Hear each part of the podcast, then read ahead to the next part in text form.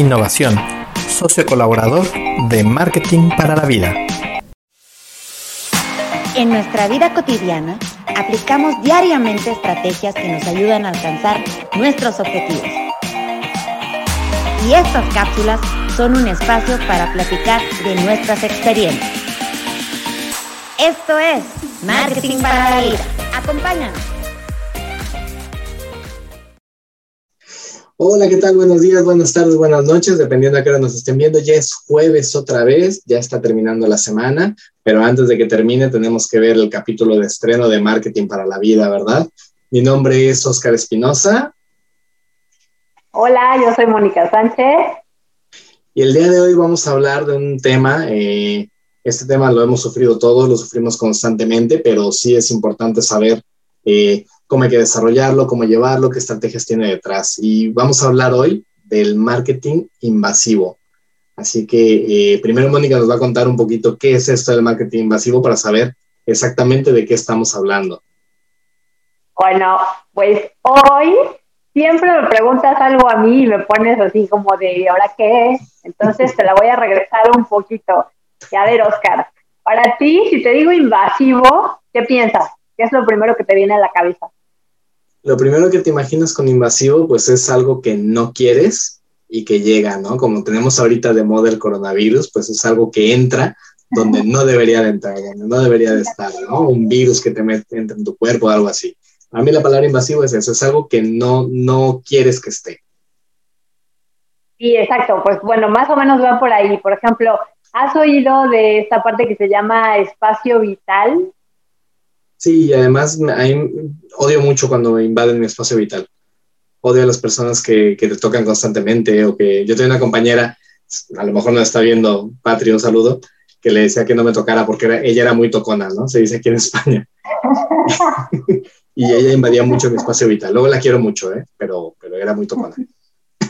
Bueno, pues para los que no estén como tan familiarizados con este término, el espacio vital es justamente eso, ¿no? Como esa distancia óptima, por así decirlo, que tenemos con otra persona, ¿no? Y que cuando la pasamos, por ejemplo, cuando, cuando nos ponen así la cara este, muy cerca, cuando este, ponen como tu hombro muy pegado al tuyo, en fin, así como una distancia muy cercana, de repente te choca, ¿no? Te molesta.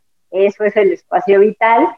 Y en términos de marketing, pues también tenemos ese espacio vital, ¿no? Hasta dónde queremos que, nos llegue la marca, la publicidad y hasta dónde ya se convierte en un marketing invasivo, ¿no? Claro, porque además eh, aquí hay que pensar como marca que cuando te pasas de, de límite, bueno, esto está estudiado, ¿no? Eh, cuántas repeticiones tienes que tener o tienes que conseguir, y esto depende de cada sector, de cada marca, de si tu marca es nueva, de si, tu marca tiene ya una madurez en el mercado, cuántas repeticiones tienes que conseguir para que tu mensaje llegue, ¿no? El nivel óptimo. Pero como muchas veces las marcas no hacen estos estudios, porque evidentemente cuestan dinero, eh, muchas veces lo que pasa es que tienes unas repeticiones excesivas, entonces llega un momento que este, estas oportunidades, OTS se llama, o Opportunity to See, eh, exceden y llega un momento que dices, mira, ya no quiero verte, ¿no? Ya, eh, pues lo que tú dices, ¿no? Estás invadiendo mi espacio vital, no quiero saber nada más de esta marca y un mensaje que podía generar un sentimiento positivo comienza a convertirse en negativo y comienza a generarte un rechazo, ¿no? Y esto va muy pegado a lo que comentábamos en el episodio anterior, ¿no? Por ejemplo, estas veces que vas a un restaurante, por ejemplo, a una tienda y se te acerca un vendedor y por más amable que sea, cuando ya no te deja en paz, cuando está muy sobre de ti, por ejemplo, ¿no? Eh, le sirvo más café y le has dado un trago. Este, o mire, está buscando una camisa, aquí está una morada, una roja, una amarilla, una blanca. A ver, o sea, necesito pensar, necesito mi espacio, ¿no? Esto es también un marketing invasivo, ¿no? De que ya te sientes como un poco intimidado, como que está violando tu privacidad hasta cierto punto y ya, como bien dices, ya lejos de tomar el mensaje positivo de, a lo mejor en estos casos de qué buen servicio, se convierte ya en una pesadilla de, ya por favor, dame un respiro, ¿no? Sin embargo, eh, también muy complicado, ¿no? Porque entiendo que cada uno de nosotros tiene un nivel de tolerancia diferente, cada uno tiene un gusto, Eh, yo admito que soy de los que no me gustan que los taxistas me hablen, por ejemplo, eh, o que cuando voy a la peluquería quiero que el señor peluquero se dedique a cortarme el pelo, que no me comente cómo quedó el Cruz Azul. Eh, usted cuéntame de cómo me corta el pelo y ya. Pero también hay gente que si se sube un taxi y no le sacan plática, dicen, ay, qué desagradable, porque no me preguntó nada, porque no habla conmigo, ¿no? Entonces, también yo creo que tiene mucho que ver, o aquí es muy importante, ¿no? como siempre, estudiar a tu audiencia, saber qué es lo que quiere cada, cada uno de tu, bueno, cada uno evidentemente es muy difícil, ¿no? Pero sí la mayoría de la audiencia a la que estás atacando, qué es lo que quieres conseguir con ese mensaje y a partir de cuántos, cuántas repeticiones puedes llegar a ser eh, pesado, ¿no? Para la gente. Y además también tomar en cuenta que muchas veces menos es más, ¿no? Eh, un buen mensaje puede bastar contra 50 posteos, por ejemplo, ¿no? En el caso de las redes sociales, como bien dices, primero conocer a tu audiencia y saber, eh, pues, qué les vas a ofrecer, qué mensaje les vas a transmitir, por qué día, como igual decíamos anteriormente, pero justamente llegar a, a la no saturación, ¿no? Que sea algo que les quede el mensaje, pero que no se sientan invadidos, que no se sientan saturados, que muchas veces tú mismo te saboteas, ¿no? De, voy a, es más, vamos a pensar en, tu red eh, personal.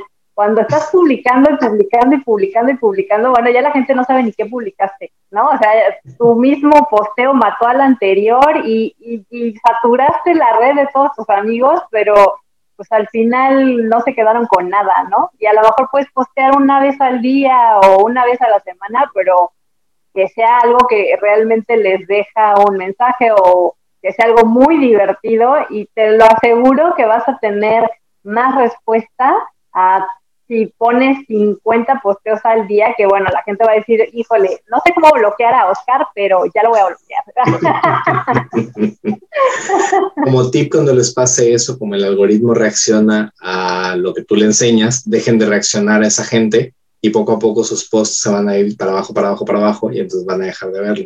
Esto por si acaso, ¿no? Si no quieren bloquear. y otra cosa también importante, las redes sociales no avisan cuando estás, cuando tienes a alguien bloqueado. Entonces, si tú bloqueas a alguien, no le va a llegar a esa persona notificación de, oye, te tengo bloqueado. ¿Ok? Eso es importante saberlo.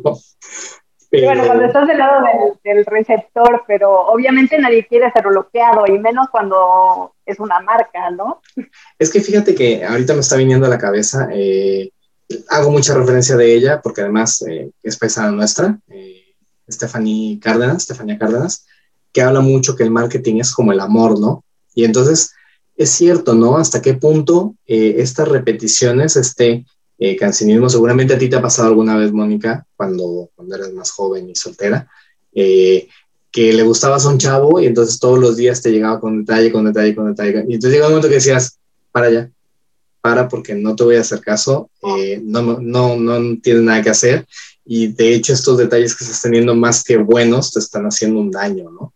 Sin embargo, a lo mejor otro que te iba soltando así de vez en cuando algunas pildoritas simplemente para recordarte, para mantenerse en tu top of mind, ¿no? Y luego desapareció un poquito y luego volvía hasta como que esperabas con más ganas, ¿no? Cuando te lanzaba esta, esta pequeña seña, decías, ay, dio señales de vida, qué bueno, y ayudaba a generarte este interés, ¿no? Entonces al final, cuando lo trasladas a una marca también es lo mismo, ¿no? Y cuando lo trasladas también a nuestra vida personal, al final, eh, estamos hablando de comunicación, por mucho que sea comunicación comercial, no deja de ser comunicación cuando eres demasiado repetitivo con el mismo mensaje, al final lo que vas a conseguir es cansar a la gente. Totalmente tienes razón, ¿eh? ¿eh? hablando ya en términos de marketing, el amor no nace de invadir al usuario, no nace de jalarlo a tu negocio, no nace de invadir sus redes sociales ni de mandarle 10 correos al día, ¿no? Nace más bien de crear un compromiso, de crear una relación un poco este, más allá, ¿no? De, enviarle un mensaje que le genere algo de valor. Y como bien dices, ¿no? Ya cuando están tan, por favor, por favor, por favor, dices, ya, o sea, no, no quiero saber más. Ahora, eh, pensando un poco en las relaciones comerciales, pensando un poco en lo que mandan, ¿hasta qué punto es importante eh, no solamente el mensaje, lo que estamos mandando, sino el canal que utilizamos? Eh, me refiero un poquito a temas de, de seguridad, porque no solamente es invasivo cuando ves 200 posts en Facebook, ¿no? sino cuando alguna marca comercial te llama por teléfono o te pasa un cierto límite eh, hasta qué punto hay algunos medios de comunicación que deberían ser prohibidos o que deberíamos de recomendar a las marcas no utilizar para no ser tan invasivos. ¿Existe alguno que digamos, este mejor no lo usen porque la gente se asusta más cuando los ve que cuando que realmente alegrarse de su presencia? Es que mira, finalmente cuando no conoces a la marca o cuando tú no, no diste este registro, por ejemplo, pasa, ¿no? Cuando comparten la información una marca con otra y que dices, pero ¿de dónde sacaron mi teléfono? ¿Pero de dónde sacaron mi correo? Pero entonces no es que a lo mejor te espantes así al grado de impartación, pero este, pero sí te genera ese como esa duda, ¿no? Ese pues, ¿por qué? ¿De dónde sacaron mis datos? Ahora, sí funciona, al final todas son herramientas y está bien utilizarlas, ¿no? Como el famosísimo y tan odiado telemarketing, ¿no? Todas estas personas que tan funciona, que hace cuántos años surgieron y hoy día todavía existen empresas dedicadas a esto, ¿no? Todos conocemos a alguien que trabajó o trabaja en una empresa de, call center, por ejemplo, ¿no?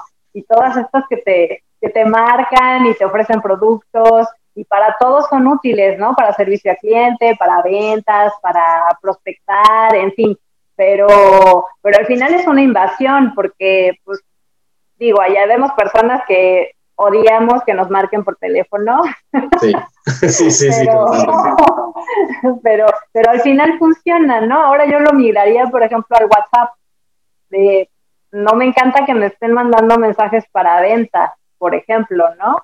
Ya, ya no digamos una llamada, o sea, una llamada ya es como para mí el máster de la invasión pero, pero el mensaje del WhatsApp, pues al final también es una red pues más personal en la que tú das de alta tus contactos, en fin, y que a lo mejor cuando, cuando te llegan muchos mensajes, digo, porque el correo electrónico como que en algún momento lo fue, ahorita yo creo que ya no, porque ya muchos no tendemos a revisarlo constantemente, pero el WhatsApp sí, ¿no? Entonces yo creería que es ahora eh, como el equivalente a lo que era una llamada de teléfono. ¿no?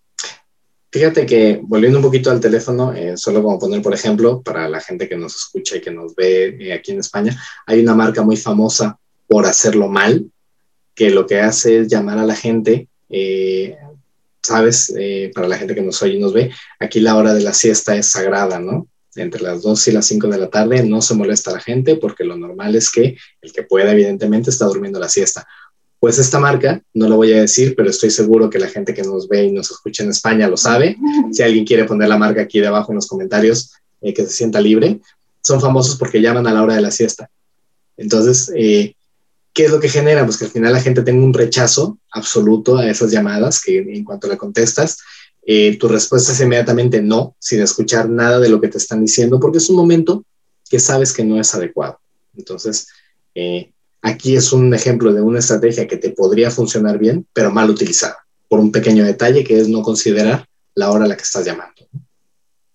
Igual acá en México pudiera ser un horario, por ejemplo, muy temprano por la mañana, antes de las 9, que es cuando generalmente empiezan actividades, ¿no? Cuando te marcan a las 8 es oye, o sea, espérame, me estoy terminando de despertar o muy tarde ya después de la jornada laboral, igual, ¿no? Así como de ya no estoy dispuesto a atender llamadas y menos para que me quieras vender cualquier cosa. Efectivamente, ¿no? De hecho, eh, lo que te genera es un rechazo, ¿no? Si tú estás con prisas ahí preparándote, escuelas, desayunos, no sé qué, y de pronto te llaman, es como, ahorita no, ahorita no, por favor, no te voy a escuchar, ¿no? Sin embargo. Aunque a lo mejor pueda ser algo interesante. Efectivamente, si te llaman en un momento del día en el que tú estás dispuesto a escuchar, simplemente con escuchar ya tienes una, diferencia muy grande, ¿no? Aunque luego la oferta no te sirva o no te convenza o te haga investigar otras cosas, pero ya es, la entrada es diferente, ¿no? Pero cuando de entrada eh, lo haces mal en cuanto a la forma, en cuanto al medio, eh, lo único que generas es un rechazo, ¿no? Decías, por ejemplo, hace un ratito del, del correo electrónico, cómo se ha vuelto este un contenedor de publicidad, ¿no? Cuando antes eh, nuestros correos personales eran eh, la única forma que teníamos de comunicarnos con nuestros amigos, era nuestro WhatsApp del, del, momento. Y ahorita sí lo utilizamos para cosas importantes, evidentemente, para tener cosas por escrito, pero en general, eh, por lo menos en mi caso, en cuanto compras algo, como das autorización, te empiezan a bombardear con mails de promoción, de publicidades, de ofertas, no sé qué, que llega un momento que ya no los ves, ¿no? Sin embargo, siguen, siguen funcionando porque si no, no los mandaría, ¿no? Aquí es un poquito eh, la pescadería que se muerde la cola. Si no funcionaran, eh, las empresas dejarían de hacerlo, pero lo están utilizando porque siguen generando ventas a través de eso, ¿no? Claro, y es que vuelvo a lo mismo, al final todas son herramientas útiles, la cosa es saberlas utilizar, o sea, no caer, por ejemplo, en el spam, no caer en las 50 correos que están en la bandeja de no deseados, sino al contrario, ¿no? Hacer, hacerlos de tal forma tan atractivos que la gente los abra, que la gente está interesada, que esté interesada en, en tu información. Y bueno, estamos hablando del marketing invasivo, pero al contrario, hay otro tipo de marketing que se llama permission marketing, todo en inglés. Nos encantan las palabras en inglés, ya lo sabes. Sí, exacto. En el marketing todo se vale. bueno, pero este tipo de marketing es algo eh, como lo contrario, cuando tú das permiso a esta invasión, por ejemplo, este, cuando tú te das de alta para recibir un boletín informativo, eh, es, se torna personal porque va dirigido al cliente, ¿no? Porque el cliente ya se registró, ya dio su permiso, porque está esperando eh, este, esta información, ¿no? Por ejemplo, en el caso de, estos boletines, pues tú ya esperas, o te suscribes, por ejemplo, en YouTube y ya esperas que te estén mandando notificaciones de que ya se subió el nuevo video, de, y ya no lo sientes como una invasión, porque tú estás eh, esperando la información, el contenido, te gusta esa marca por algo, por la información que te está proveyendo, y entonces este, pues no te, no te genera este rechazo, ¿no? También es eh, pertinente, justamente por lo que tú dices, porque no invade estos espacios inoportunos, ¿no? Sino que sabe el canal por el que te tienen que enviar la información. Entonces, como, como les decía, o sea, al final no son herramientas como no sé, como demoníacas, este, que tengamos que dejar a un lado, sino más bien eh, tomarlas, pero de una forma más sutil para que la gente no se sienta invadida, que realmente generemos una conexión y entonces sí podemos llegar a esto, ¿no? A, a, este, a generarles una confianza y a que esperen cosas nuestras. Es, por ejemplo, eh, hay una marca de café de la sirenita, este, que hay veces en las que en todo un mes hace un solo posteo, en un mes, y ese posteo tiene miles de respuestas, ¿no? Entonces, vuelvo a lo mismo, no es la cantidad, sino la calidad, y no porque hagas un posteo al mes, quiere decir que estés perdido, que la gente ya no te ve, sino muchas veces está al contrario. Antes nos decían, no, es que tienes que estar publicando cada ratito en tus redes y tres veces al día y no sé cuánto. Y la realidad es que no, o sea, muchas veces es más la calidad de, tus posteos, de tu contenido, que cuántas veces al día estás llegándole a la gente.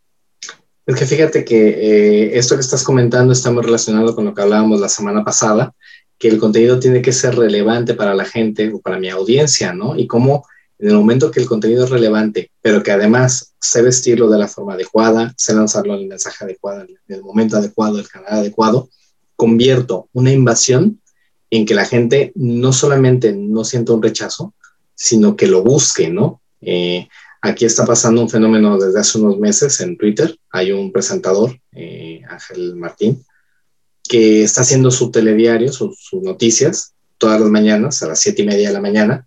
En dos minutos él resume a su manera las noticias que hubo durante el día, ¿no? La verdad es que es bastante gracioso.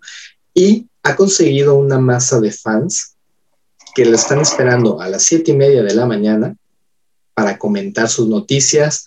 Eh, luego él permite hacer un hilo en Twitter de, de, ampliación de noticias y cada uno sube lo que quiere. Entonces, hay una serie de fans detrás que están esperando a las siete y media de la mañana para que Ángel haya subido su, noticias, para comentar inmediatamente, para subir su ampliación, para no sé qué.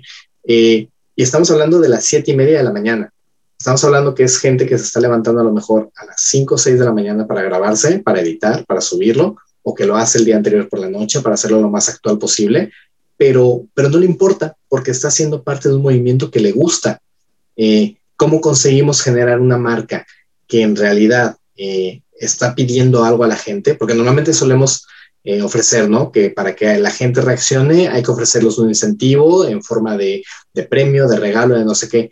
A veces no, simplemente es involucrarlos en algo que para ellos sea relevante, que sea divertido o que, que, les guste participar y entonces la gente va participando por sí misma, ¿no? La verdad es que esa parte está, está muy padre porque, porque al final hablamos otra vez de relevancia. Y luego, eh, parece que siempre terminamos en la misma conclusión, pero es que el marketing es así. No hay una fórmula exacta que funcione para todos, ¿no? Si nos dicen, ¿cómo utilizarías eh, el marketing invasivo o cómo conseguirías un permission marketing? Pues depende. Depende qué es lo que estés vendiendo, depende qué, qué tipo de campaña hagas, qué, qué fase de vida esté tu producto, eh, qué es lo que quieras comunicar, qué mensaje, etcétera, etcétera. Si utilizaría permission marketing o no es necesario, o cómo lo utilizaría, con qué medios sí, con qué medios no.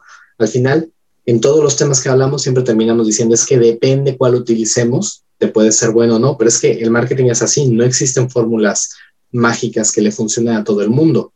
Aquí hay que ver todo el entorno, ver qué es lo que quieres conseguir, cómo lo quieres conseguir y a partir de ahí utilizar todas las herramientas que tienes y a lo mejor hay algunas que no las vas a utilizar o las vas a utilizar menos o hay otras que vas a utilizarlas casi siempre, pero no siempre va a haber una fórmula para conseguir siempre los objetivos, ¿no?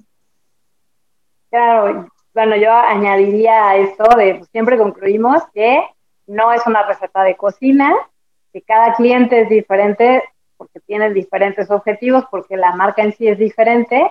Y yo agregaría esta parte de, o sea, lo básico siempre, conocer qué vendes, tu producto, tu marca, eh, a tu audiencia, siempre, o sea, conocer eh, a quién vas dirigido y el canal por el que vas a transmitir el mensaje, ¿no? O sea, es como siempre lo básico. O sea, lo básico es conocer estas tres cosas y pues saber que cada caso es diferente.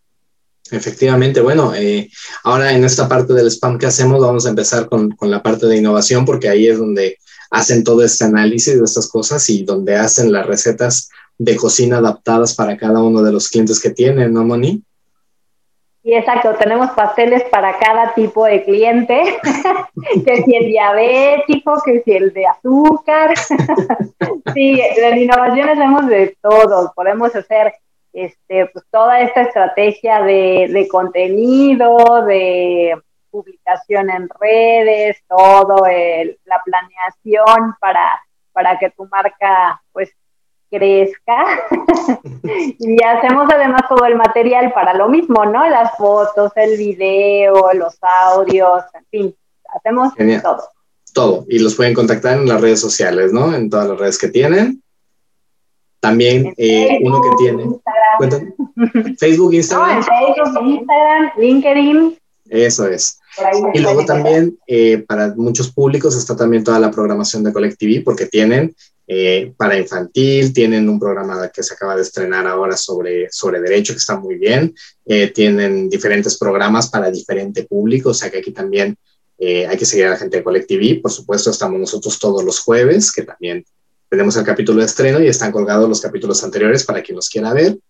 Y luego, si quieren ampliar un poco más con la gente de Marketing para la Vida, tenemos perfil en Facebook, en Instagram, en Twitter, tenemos la parte del blog también, o sea que, eh, pues aquí es donde nos pueden contactar en cualquiera de todos estos perfiles y donde pueden ver también qué estrategias seguimos en cada uno, también si nos quieren comentar, sugerir temas, preguntar, decir, oye, esto no me gustó, eh, estamos abiertos a cualquier tipo de comentario, ¿no? Y claro que sí, el punto es pues dejarles algo de valor y también, como bien dices, toda crítica constructiva será bien recibida para mejorar. Efectivamente, y como no nos gusta hacer marketing invasivo, vamos a cortar aquí el video para que la gente pueda seguir con sus actividades, no invadirles demasiado su tiempo. Muchísimas gracias, Moni, nos vemos el próximo jueves, ¿eh? ya sabes. Sí, nos vemos. y muchas gracias a ustedes por escucharnos, por vernos. Si les gustó, denle like. y nos vemos el próximo jueves. Bye. Bye. Muchas gracias por acompañarnos. Te esperamos en la próxima cápsula de Marketing para la Vida.